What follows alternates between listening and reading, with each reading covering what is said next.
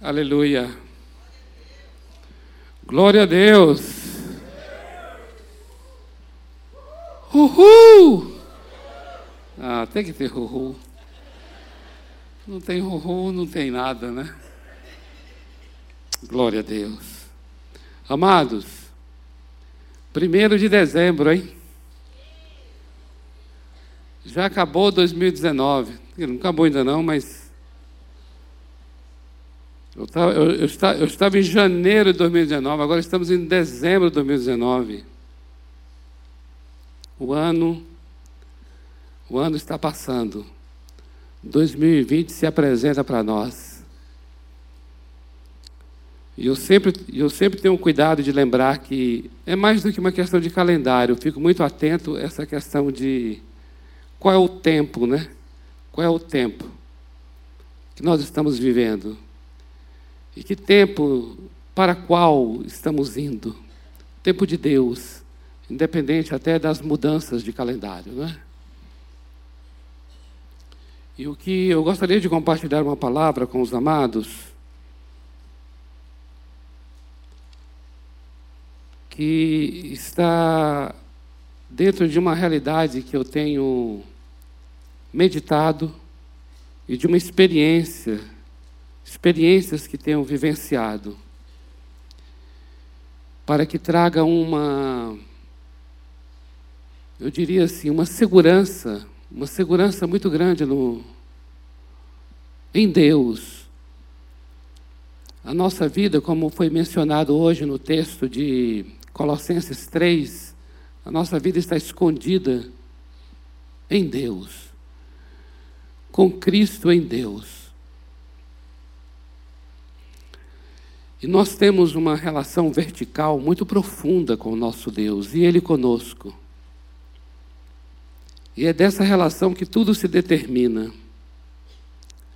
É, é por causa dessa relação que nós enfrentamos os dias que nós estamos enfrentando. Sejam quais forem os que se apresentam diante de nós em 2020. Nós estamos firmados em algo que extrapola o contexto dentro do qual estamos. Nós temos uma relação tão séria com o nosso Deus e o nosso Deus tem uma relação tão séria conosco que vai muito além das circunstâncias dentro das quais estamos.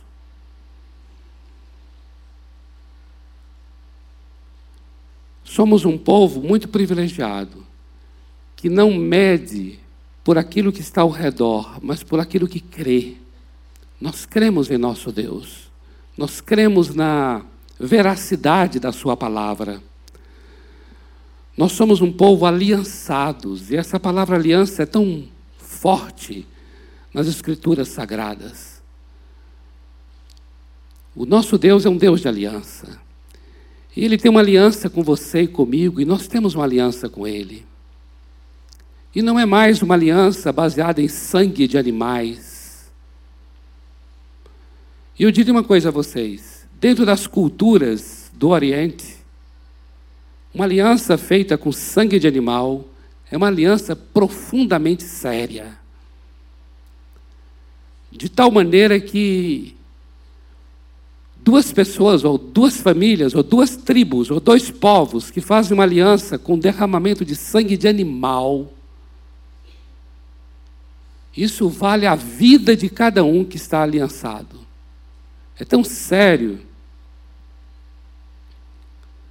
E isso baseado em sangue de animais.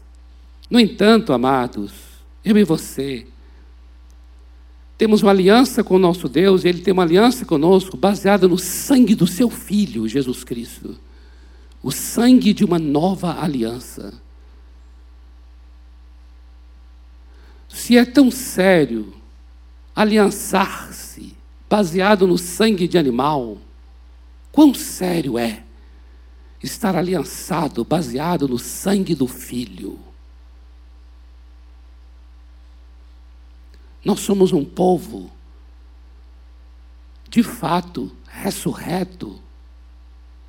E por causa disso, buscamos mesmo as coisas que são de cima, do alto que é a nossa verdadeira origem. que é de onde nos define como pessoas. E eu creio que nós precisamos estar seguros em nosso coração a respeito dessas coisas, seguros em nossa maneira de pensar, em nossa mentalidade a respeito dessas coisas, porque isso nos, isso nos faz, isso nos coloca na arena, na arena das, dos embates, com, um, com uma outra perspectiva. Isso nos coloca dentro, do, dentro da fornalha com uma outra perspectiva. E o texto que está sendo apresentado, eu gostaria que você abrisse, Romanos capítulo 8. Nós sempre damos um nome aqui para a ministração. E a Yara, bondosamente, Yara, sempre nos procura assim para dizer, pastor, qual será o nome da palavra? E ela fez isso agora. E depois de um tempo pensando, eu falei: ah, o nome da palavra vai ser Romanos 8, de 28 a 39.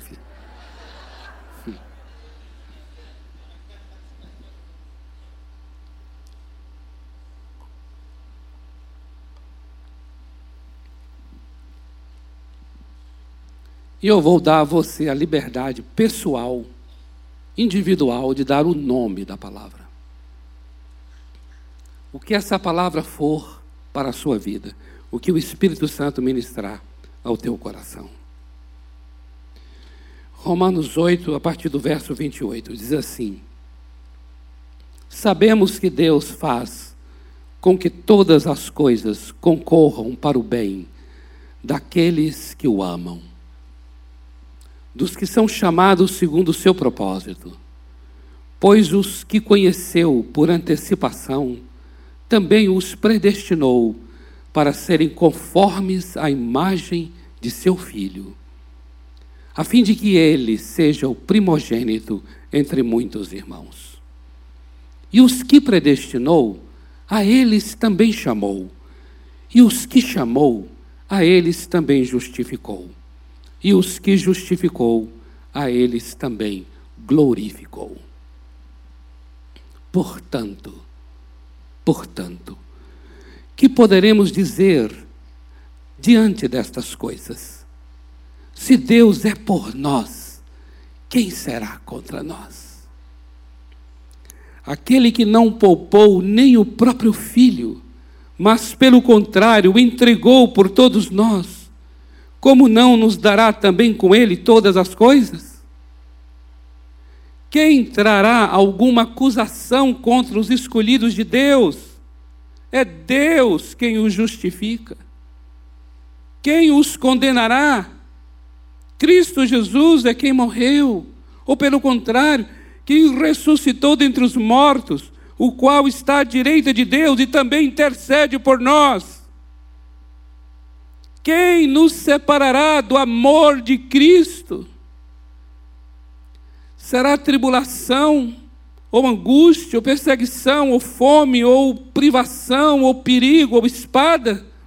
Como está escrito: por amor de ti somos entregues à morte todos os dias.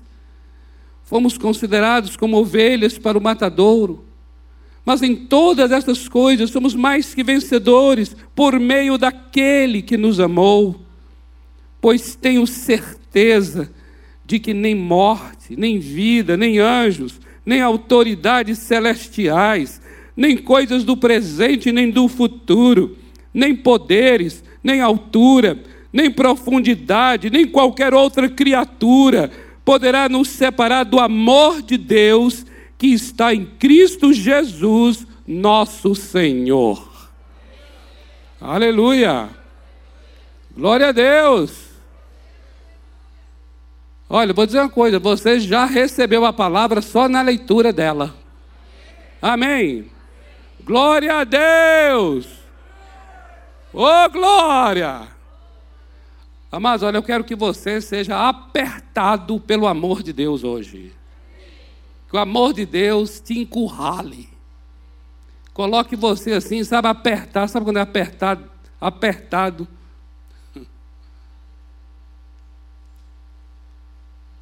Sabe quando sufocado pelo amor de Deus. constrangido pelo amor de Deus, quebrantado pelo amor de Deus, que você seja vencido pelo amor de Deus. Porque esse texto aqui está, na verdade, nos levando, como, é como se ele nos, nos, nos, nos tomasse e nos levasse assim para a impressão que eu tenho é assim, é que vai é que vai te, te deixando sem te deixando sem argumento, te deixando sem explicações, te deixando sem saída. Eu queria muito uma coisa muito interessante aqui, baseado nessa leitura, que era o seguinte, espero que você entenda o que eu vou dizer. Eu gostaria muito que nós não não emo, que nós não nos é, emocionalizar a relação com Deus.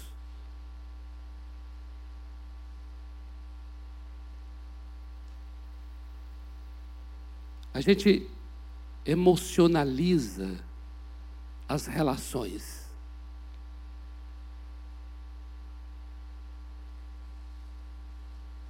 Muitas vezes o fato de alguém nos fazer uma crítica sobre uma coisa que você fez, você se ressente, você se emocionaliza, você se você emociona a crítica, você emociona a relação e é capaz até de afetar a sua relação com aquela pessoa que lhe criticou.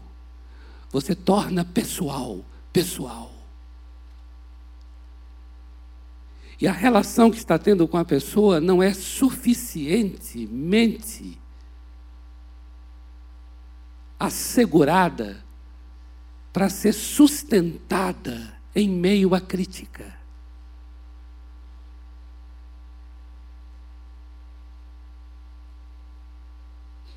Contrariedades. Quando alguém lhe é contrário, quando alguém lhe é contrário, quando alguém lhe contraria. A nossa relação com a pessoa que nos contraria não é assegurada em amor, a ponto de poder suportar a contrariedade e manter a relação intacta. O que acontece muitas vezes é que a gente emocionaliza a contrariedade e personaliza a contrariedade, em que parece que a pessoa que eu sou está sendo profundamente atingida por aquela situação contrária e a minha relação com a pessoa é profundamente afetada.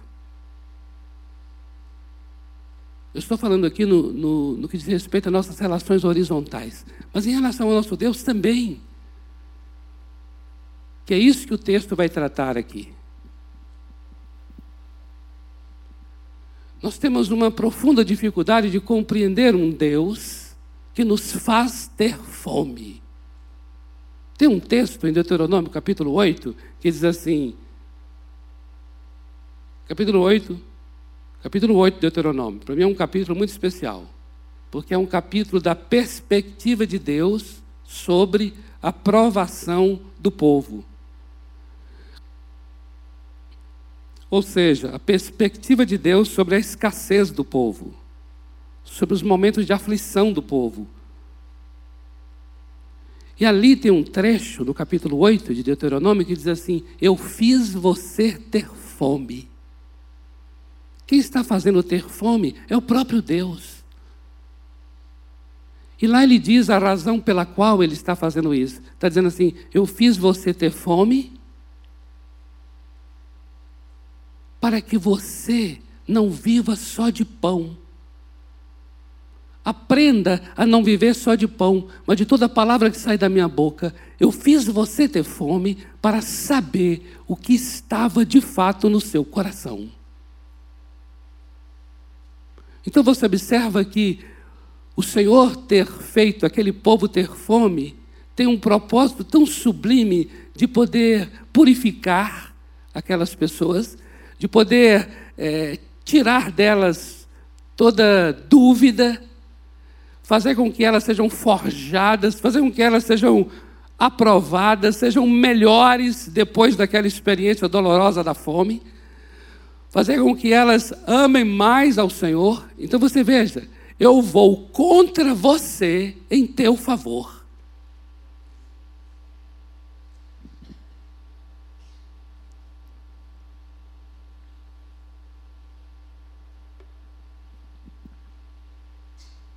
Você consegue compreender o que eu acabei de falar?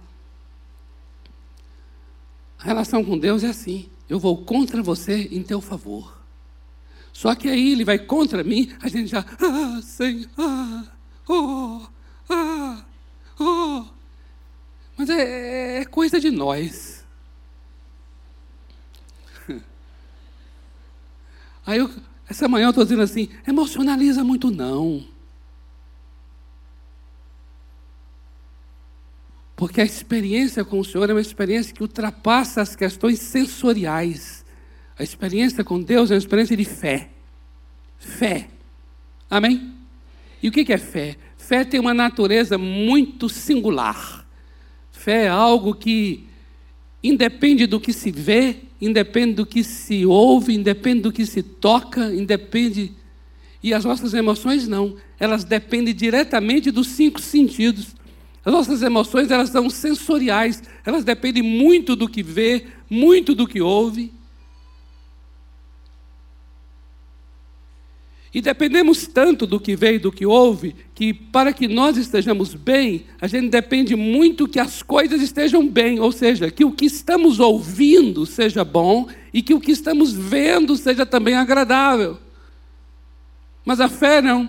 A fé nos traz uma experiência que perpassa, perpassa esse momento difícil, a ponto de que, mesmo que meus olhos estejam vendo algo muito ruim, mesmo que meus ouvidos estejam ouvindo algo muito ruim, mesmo que a minha emoção está seguindo o que eu vejo, o que eu ouço, ainda assim há uma fé no meu interior que, a despeito daquilo que eu estou sentindo, sentindo por causa daquilo que estou vendo e ouvindo. No entanto, essa fé faz com que eu creia contra a própria esperança.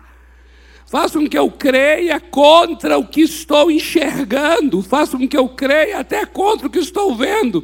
A experiência da fé nos eleva muito acima dessa relação emocional com Deus e faça com que eu e você creia na Sua palavra. Nós cremos em Sua palavra, Senhor. Pai, a tua palavra diz que o Senhor é aquele que é comigo em todo o tempo. O Senhor é comigo em todo o tempo.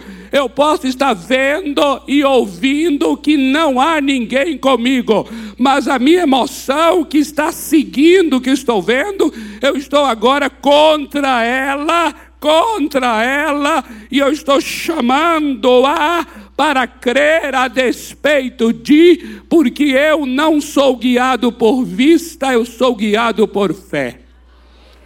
Amém, amados? Glória a Deus. Glória a Deus. Glória a Deus. Então observa bem o verso 28. Olha o verso 28. Para mim, se eu pudesse aqui agora eu colocaria o verso 28 encabeçando todos os demais versículos que foram lidos. O verso 28 vai dizer assim: Sabemos que Deus faz. Amém? Amados, o meu Deus, o teu Deus, diante de quem estamos agora nessa manhã de domingo, nós sabemos que Ele é um Deus que faz com que todas as coisas cooperem para o nosso bem, nós que o amamos e que fomos chamados segundo o seu propósito. Aleluia! Essa é uma confissão de fé, não é de fé? É de fé! Mas é muito de fé. Por que de fé? Porque veja só, você declarar que todas as coisas vão cooperar para o teu bem, e quando você agora vê, ouve e sente estas todas as coisas, você vai dizer assim: como é que isso vai ser para o meu bem?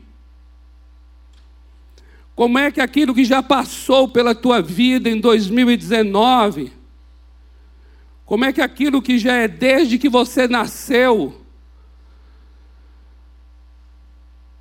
Agora, nesse momento aqui, se pudéssemos recordar de fatos tão complicados, complexos, amargos, perplexos, difíceis, absurdos, horrorosos, e você chegar e dizer assim: como é que isso poderá cooperar para o meu bem? Então é uma declaração de fé. E a palavra diz exatamente isso. Sabemos que o nosso Deus faz e opera para que todas as coisas cooperem para o bem daqueles que o amam e daqueles que são chamados segundo o seu propósito. Amados, é uma relação muito séria. Amém, amados? Amados, nosso Deus leva muito a sério a nossa vida. Não é verdade? É muito a sério. Aqui tem duas coisas tão profundas em relação a ele que é eu o amo, então é aqueles que o amam. Imagina, aqueles que o amam. Aqueles que o amam. Ele já faz com que coopere até para aqueles que não o amam. E agora aqui o texto está dizendo, para aqueles que o amam. E segunda coisa, pessoas que foram chamadas segundo o seu propósito.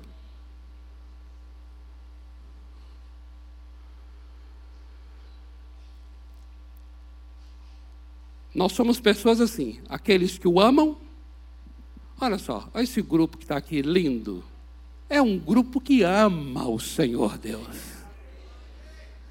E também é um grupo que foi chamado segundo o propósito dele, dele, dele, dele.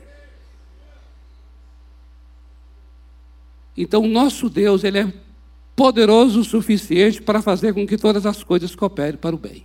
Agora veja, Versículos 29 e 30, 29 e 30, eles serão textos que vão mostrar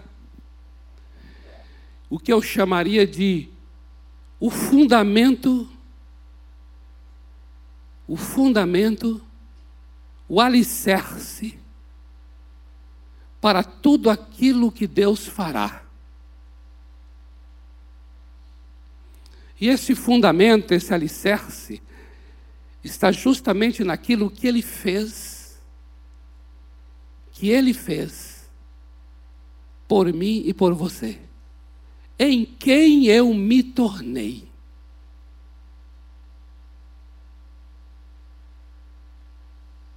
Todas as coisas vão cooperar para o bem daqueles em quem o Senhor tem um propósito.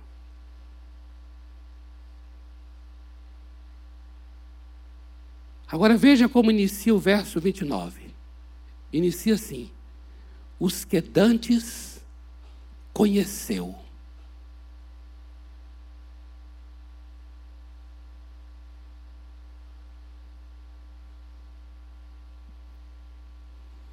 Pois os que conheceu por antecipação. A minha versão diz: os que conheceu por antecipação. Observa, amados, que isso aqui está numa dimensão que foge a mim e a você, tanto a compreensão quanto o alcance. Observe que o texto inicia de tal maneira que coloca o lugar, o lugar, num, num tempo e espaço antes da fundação do mundo, que é um tempo e espaço que a gente não tem ideia de onde é e que tempo é este?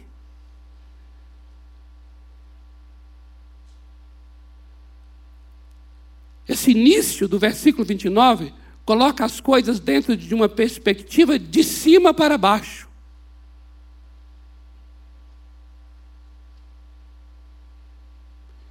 E coloca as coisas numa perspectiva que está fora do alcance de quaisquer que sejam as circunstâncias vai muito além da questão de você ter nascido de, de fulano e fulana. vai muito além de você ter sido educado naquele lugar, daquela forma e ter vivido aquela ou aquela situação. É muito além. Porque o que está anunciado aqui, amados, é algo que vem muito antes de todas essas coisas que vieram depois.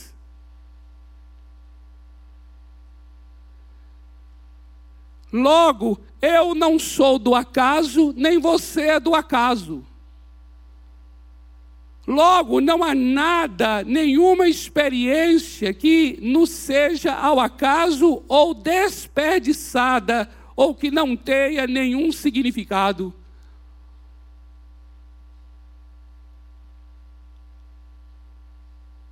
É tão interessante quando eu leio na Bíblia, por exemplo, o apóstolo Paulo, lá em Gálatas 1, quando ele fala que é, ele, já desde o ventre da mãe, foi separado para ser um apóstolo. E, no entanto, só depois de adulto é que ele tem aquela experiência de encontrar Jesus no caminho de Damasco. A ideia que nós temos é que parece que Deus se importa conosco depois do nosso novo nascimento. Parece que Deus só cuidará de nós depois que eu me tornei seu filho. E é interessante quando Paulo vai dizer: desde o ventre da minha mãe eu já fui separado. Para quê? Para ser apóstolo. Então, Paulo, ao meu ver, ele já era apóstolo desde o ventre da mãe.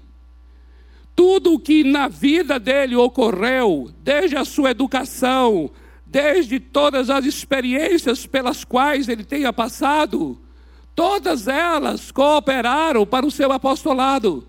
Por quê? Porque nós não estamos lidando aqui, amados, com uma pessoa chamada, esse Deus, não é simplesmente uma pessoa que vai tomar conhecimento de nós depois que nós tomamos conhecimento dele. Ele é aquele que tem conhecimento de mim e de você antes que existisse eu e você em forma líquida. Ô oh, glória! Ô oh, glória! Então, olha os versos 29 e 30, que eu estou chamando desse fundamento. Olha aqui.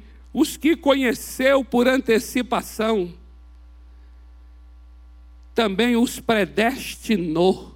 Olha, que palavra é essa? Ah, será que esse texto é calvinista? Não, esse texto é de Romanos e o apóstolo Paulo, amados. Aqui agora não é, cadê? É arminiano ou calvinista? Ah, vá, vá, vá, vá catar. Aqui agora é Romanos 8, 29. Oh, glória! Uh! Ah, eu não sei você e a sua história e as suas convicções, mas a minha vida, a minha história, a minha convicção é: eu sou predestinado para ser segundo a imagem de Jesus Cristo. Aleluia! Uh! Glória a Deus! Olha só, eu já nasci com destino, e o meu destino é ser conformado à imagem do Senhor Jesus. Oh, glória a Deus! Ó, oh, conformado à imagem. Amados, a palavra imagem é uma palavra rica na Bíblia. Imagem, imagem do Filho. Tomar a forma, conformar a forma do Filho. Eu e você nascemos com isto. Então, observa que isto é é, é a base, é o fundamento do que virá depois no próprio texto. Você vai ver. Para quê? Para que eu vou me conformar? Para que Jesus não seja apenas o unigênito, mas ele seja o primogênito entre muitos irmãos. Logo, eu sou co-herdeiro com Cristo. Ele é o primogênito, porque eu também fui gerado. Ele não é mais o unigênito único, ele agora é o primogênito primeiro, porque agora, semelhante a ele, eu sou. Oh, glória! Quando você vai lá para a 1 de João, capítulo 3, a partir do verso 1, vai dizer assim, 1 de João 3, vai dizer assim, ó, oh, quão grande é esse amor de Deus por nós, de nos ter nos tornado filhos de Deus. E lá diz assim, e nem sabemos e nem somos ainda o que realmente haveremos de ser. Porque ainda seremos exatamente aquilo que já somos. Presta atenção. Nós ainda seremos aquilo que já somos. Oh, glória, eu gosto dessa coisa. Oh, maravilha! Eu gosto dessa coisa de dizer assim, ó, Está garantido, está garantido, está assegurado, está assegurado, porque foi feito em Cristo Jesus. E Ele já fez a obra, Ele já consumou, está garantido. Está garantido. Está dominado. Oh, maravilha! E lá diz assim, no verso 2, 1 de, de João 3: E nós ainda nem somos o que haveremos de ser, porque como o filho é, assim seremos. Agora veja o verso 30. O verso 30 vai dizer assim: e não é só isso, não. Não é só nos predestinou, não, para ser conforme a imagem do filho. Sabe o que, que já nos fez? A esses que predestinou, predestinou, atenta para o tempo verbal que na linguagem grega é chamada de aoristo. Ah, como eu gosto do aoristo. Aoristo. Quando eu aprendi sobre o aoristo, o aoristo é um tempo verbal que aponta para um fato ocorrido no passado, mas que ainda tem repercussão no presente. Falei, eu amei o aoristo. Vou ficar amigo do aoristo.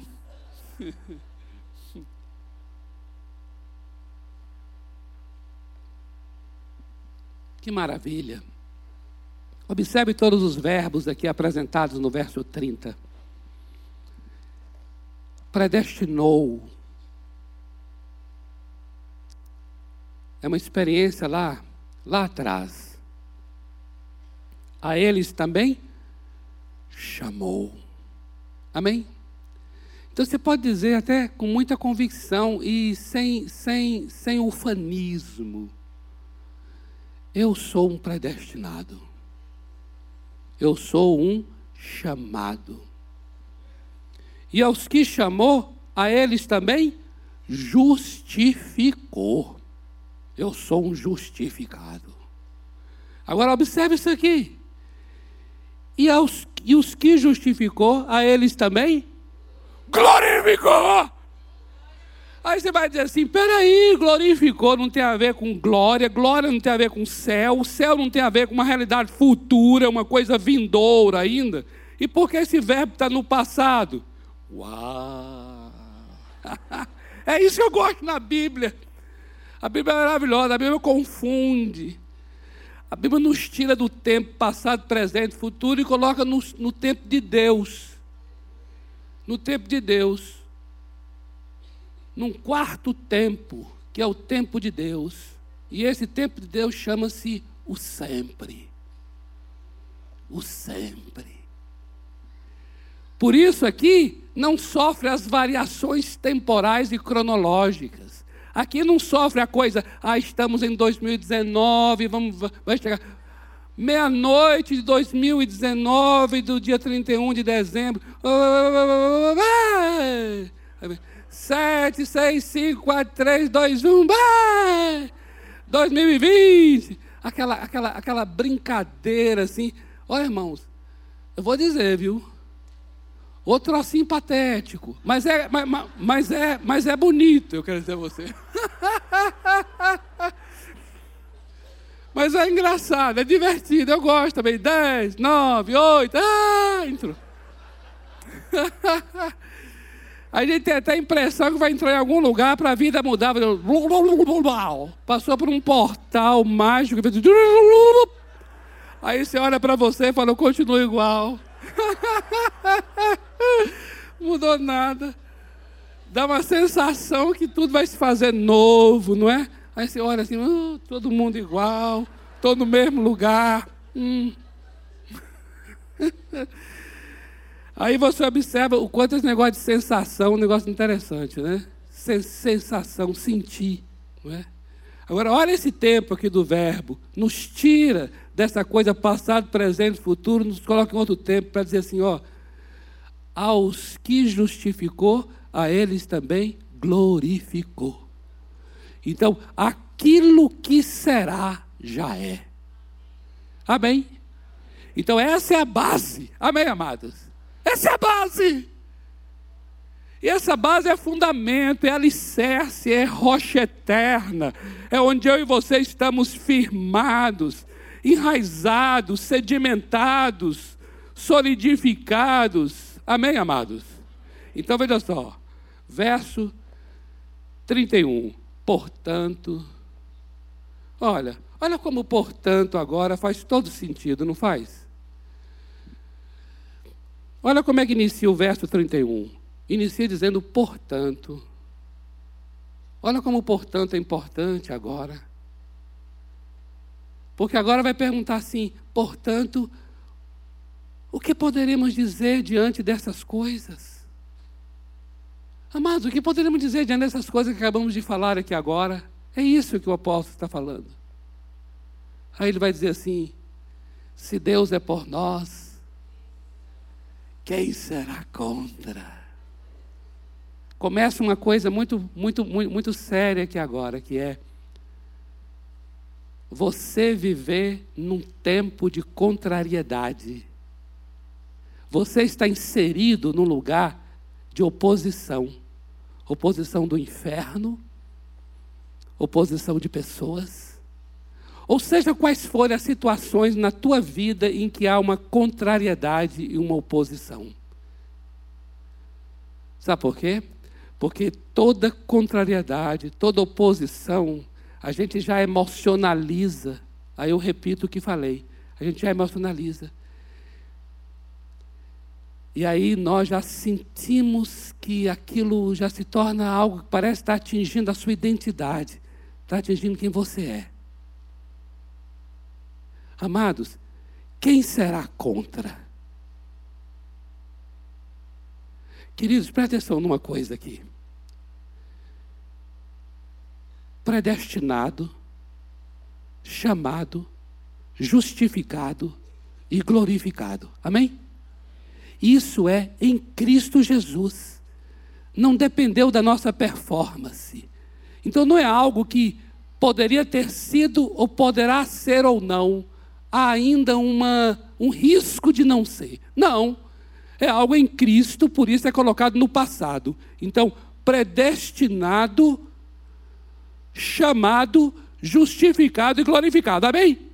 Agora, aí vem agora.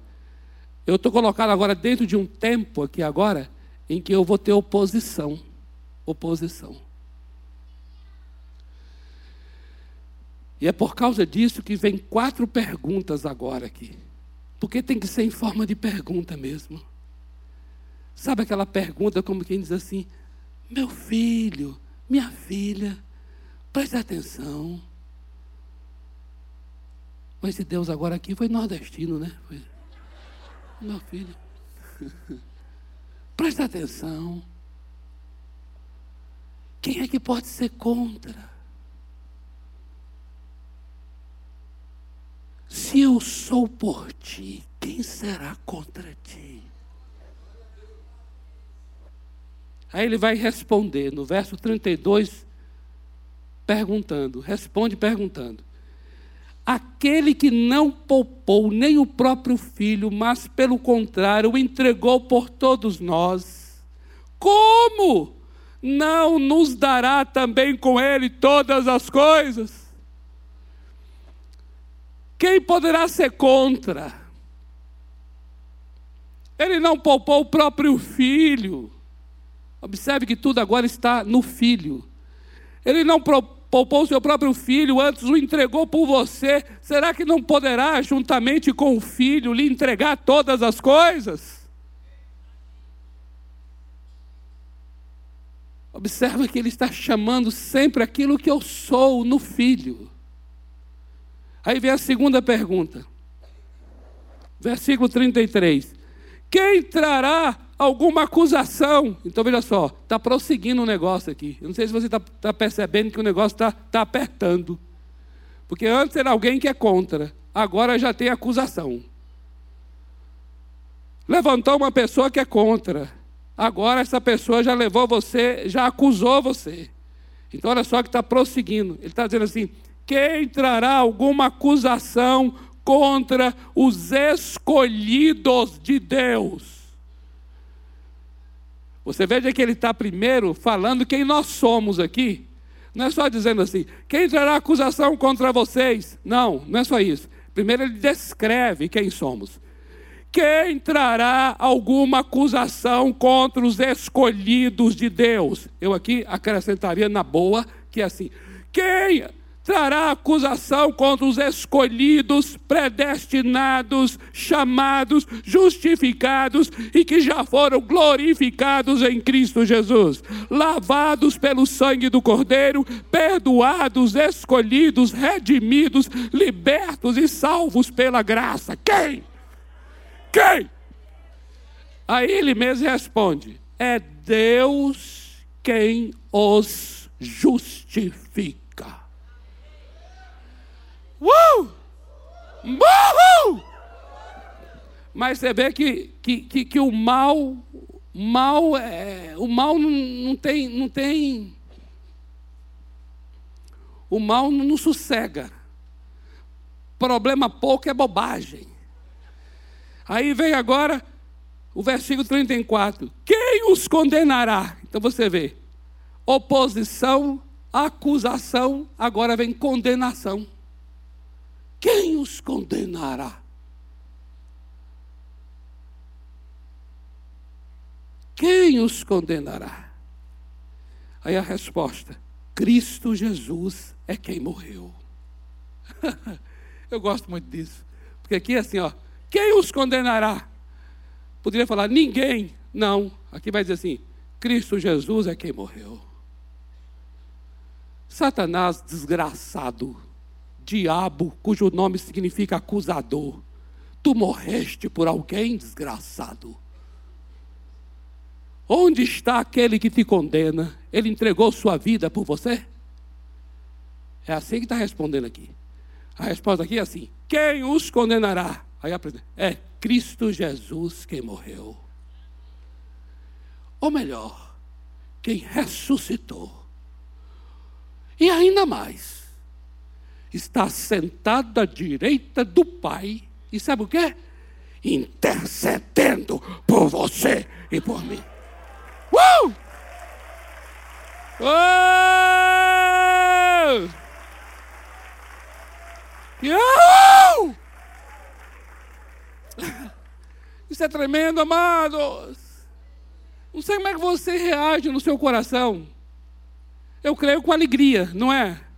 Isso é tremendo, isso é tremendo.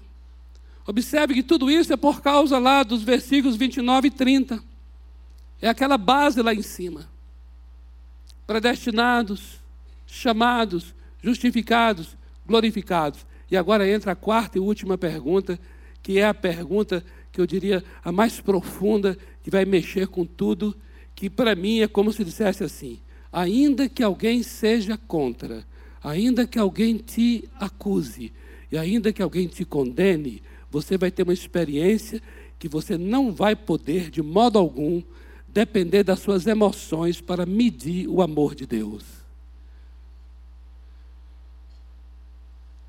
Aqui ele vai entrar numa pergunta que nos faz pensar, de fato, de que, de, de, de, uma maneira muito concreta, a nossa relação com o nosso Deus é baseada na fé e não nos sentimentos.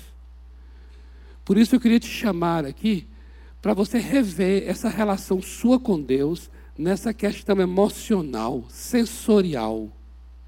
Sensorial, sabe o que é? É assim. Você tem medo Diga que nós não temos medo. Temos medo? Temos medo. A gente tem sensação, sensação de abandono, não temos? Sensação de desamparo, sensação de estar só. E sabe quando essas sensações vêm? Vêm em tempos, sabe de quê? De tribulação, de aflição. E sabe qual é a impressão que nós temos de um Deus muito amoroso? muito poderoso e muito soberano, é que Ele vai nos livrar de todas essas. Mas eu quero chamar você para uma relação de fé. Porque muitas dessas situações, o Senhor não nos livra delas. Passamos por elas. Passamos por elas. A pergunta aqui não é se Ele nos ama. A pergunta é quem nos vai separar desse amor. Nunca está em discussão se Deus me ama ou não. Observe uma coisa interessante. No Evangelho de João, capítulo 11, Lázaro adoeceu. Marta e Maria mandaram logo chamar Jesus, que para nós seria fazer uma oração, clamar. E Lázaro, juntamente com Maria e Marta, eram queridíssimos e amados do Senhor Jesus. E a Bíblia diz nos versículos 5 e 6 que quando Jesus ouviu falar, a Bíblia diz assim: Jesus amava, lá diz assim: Jesus amava Lázaro e suas irmãs. Ele amava. Aí o verso 6 diz: Ele ainda ficou dois dias, dois dias, dois dias, sem ir atender o pedido delas dois dias.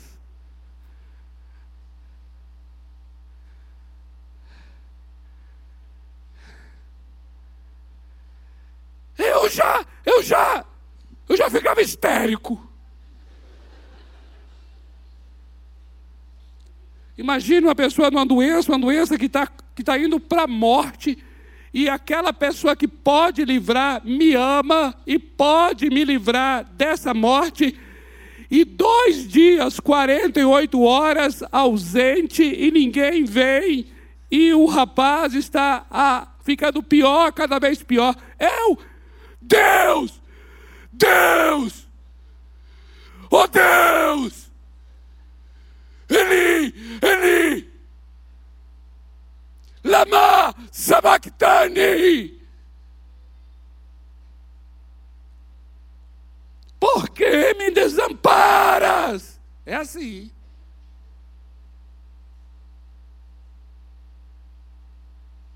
Amados, eu, eu, fiz, uma, eu fiz uma cirurgia do, do,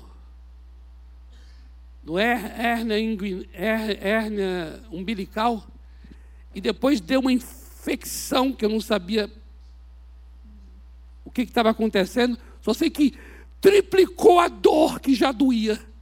Mas era dor, dor. E eu não sabia. A pior coisa de uma dor é você nem saber a razão, o significado que está querendo dizer, você fica mais assustado ainda. Eu não conseguia dormir, dormir, eu estava sem dormir, sem dormir. Já, eu acho, uns dois dias, um zumbi. Eu estava pela casa, assim, era uma hora da manhã, duas andando. Deus! Deus! Deus! Aí eu lembro que eu sentei numa cadeira, que é a cadeira daquelas que dá, dá, dá um pouco para trás, assim, porque eu estava querendo buscar um apoio para doer menos. Eu estou, Deus, onde tu estás, ó oh Deus? Onde tu estás, ó oh Deus? E aí, aí a cadeira, pá, no chão. Aí, aí a minha esposa levantou na madrugada assim, e onde é que eu estou? Onde é que está? Até me achar. Aí eu falei assim, ah, vou ficar aqui, vou nem levantar não já está humilhante demais, eu vou continuar. E eu fiquei lá, estirado lá, e ela chegou, que isso está acontecendo? Ah, ah, porque eu estava com a raiva. Falei assim, Deus, se o senhor estivesse aqui, eu ia pegar o colarinho da tua camisa assim, assim por que não faz alguma coisa, Deus?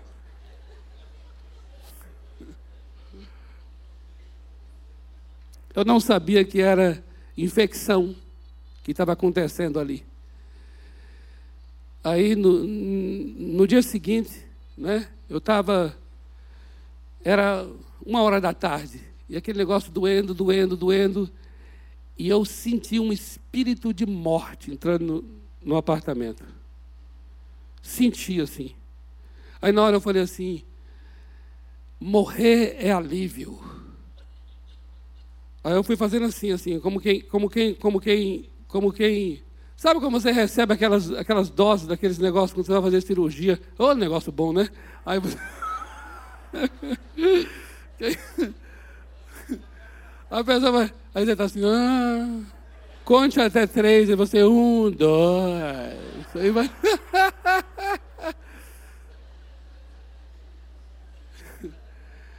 Para mim aquilo, não, amados, eu estou rindo agora aqui, mas foi muito sério, porque para mim não era um remédiozinho, não, era morte, era morte, era morte. Aí uma voz dentro de mim dizia assim: levanta e anda.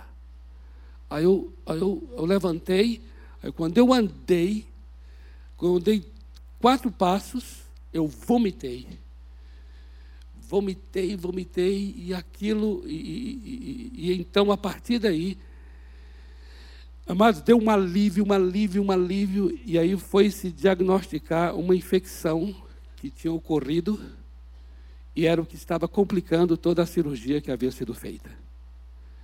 Aí depois, mas olha só, eu vomitava, olha só que quadro, para um momento agora de meio-dia e trinta para você, para você, para você ir almoçar em paz. Então era assim, ó.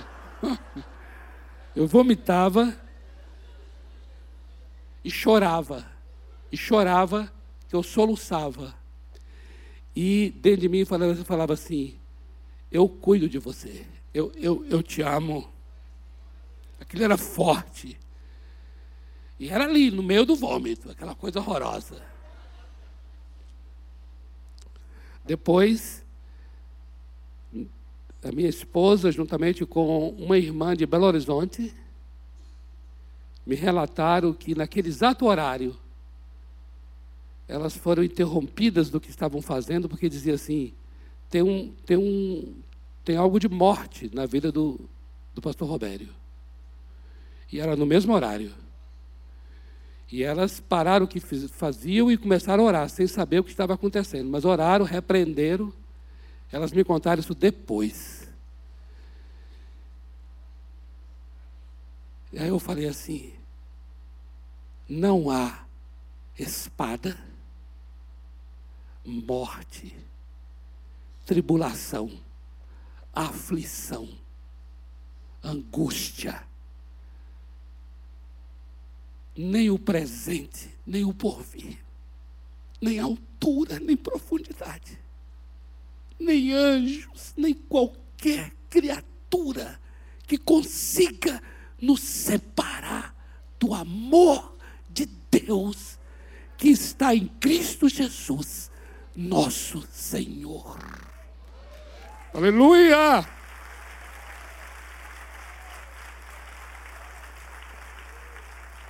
Aleluia!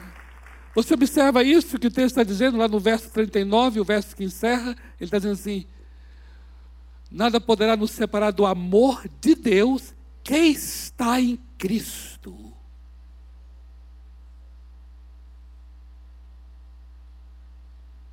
Então você veja que é algo firmado numa obra que ele já foi feita, consumada.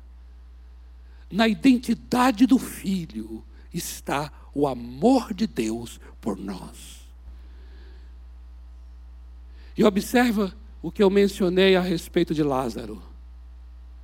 Jesus disse, o texto diz, ele muito amava. É interessante o texto dizer isso assim. Jesus, ao ouvir, amava muito aquela, aquela família. E ainda ficou dois dias sem atender. Você entende isso?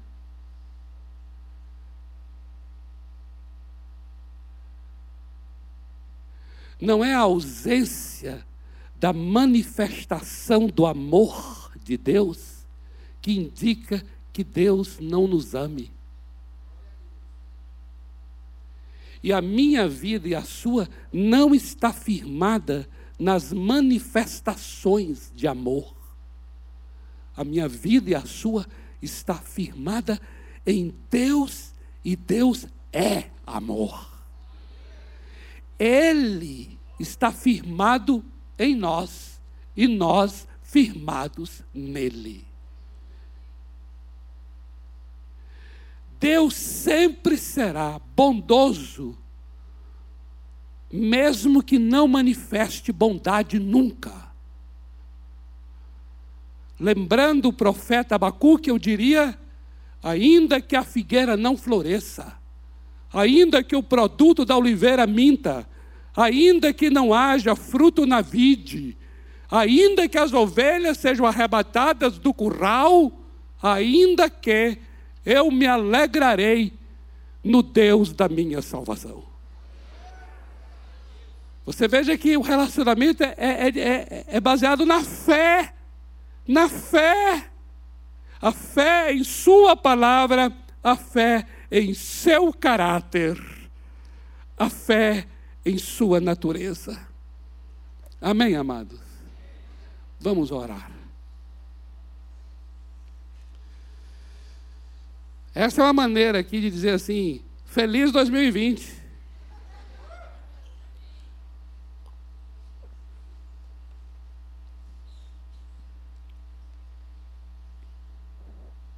Aleluia.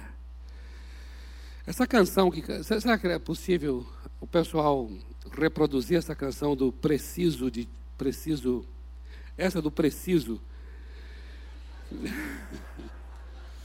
Quando entra esses assuntos de música assim, né? Vamos ficar em pé, vamos orar. Glória a Deus. É uma canção que fala sobre é,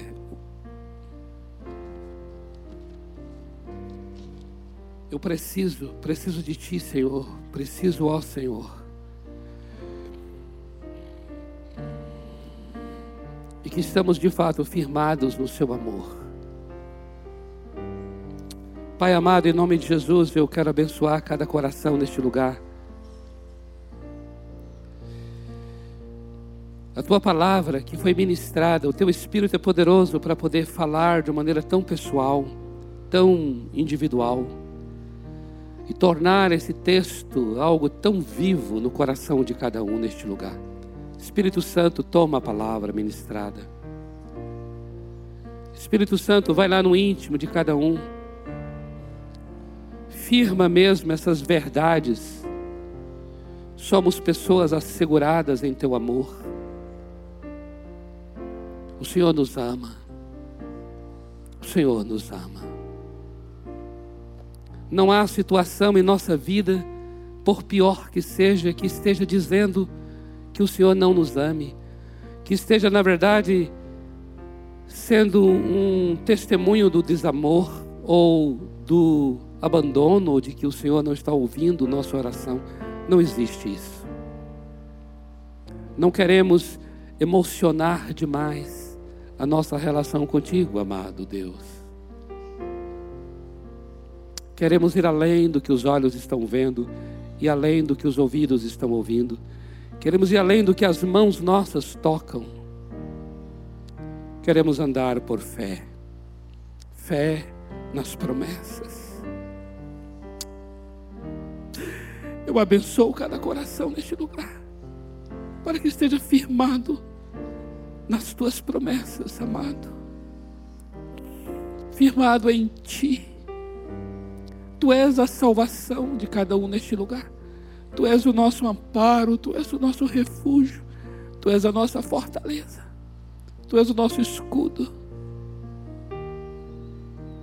Não há nada na nossa vida que invalide aquilo que tu és.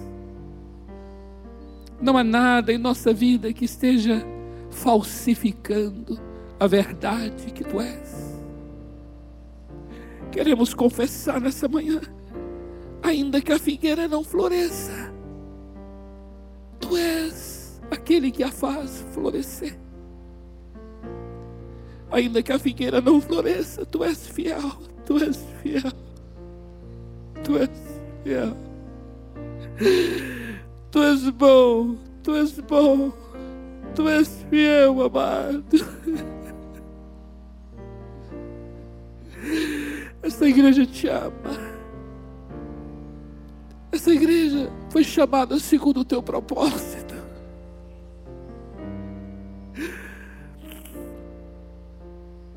Por isso nós temos a convicção de que todas as coisas cooperam mesmo para o bem, para o bem, para o bem, para o bem. Oh, em nome do Senhor Jesus, Espírito Santo, ministra esta palavra no coração, no mais íntimo. Desça esta palavra como água no coração de cada um neste lugar. Em nome do Senhor Jesus. Vamos declarar? Preciso. Tem mais alguma palavra a ser dada? Algum? Então, olha só. Eu quero abençoar vocês na autoridade do nome do Senhor Jesus para um coração firmado nele. Firmado nele. Uma semana eu sei que você viverá situações de ou tribulação, ou angústia, ou oposição ou condenações ou acusações. Mas nada disso vai tocar em tua identidade. Nada disso vai alterar o amor dele pela tua vida. Eu oro para que você tenha uma vida de fé, uma fé que ultrapasse as questões sensoriais, emocionais. Um homem e uma mulher firmada em Deus pela fé. Em nome de Jesus. Nós vamos ministrar esse cântico e já podemos retornar para nossas casas em paz.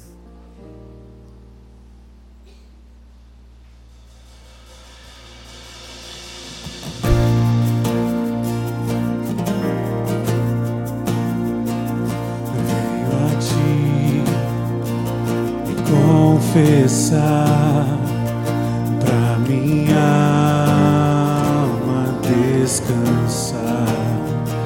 Sem tuas mãos, perdida estou.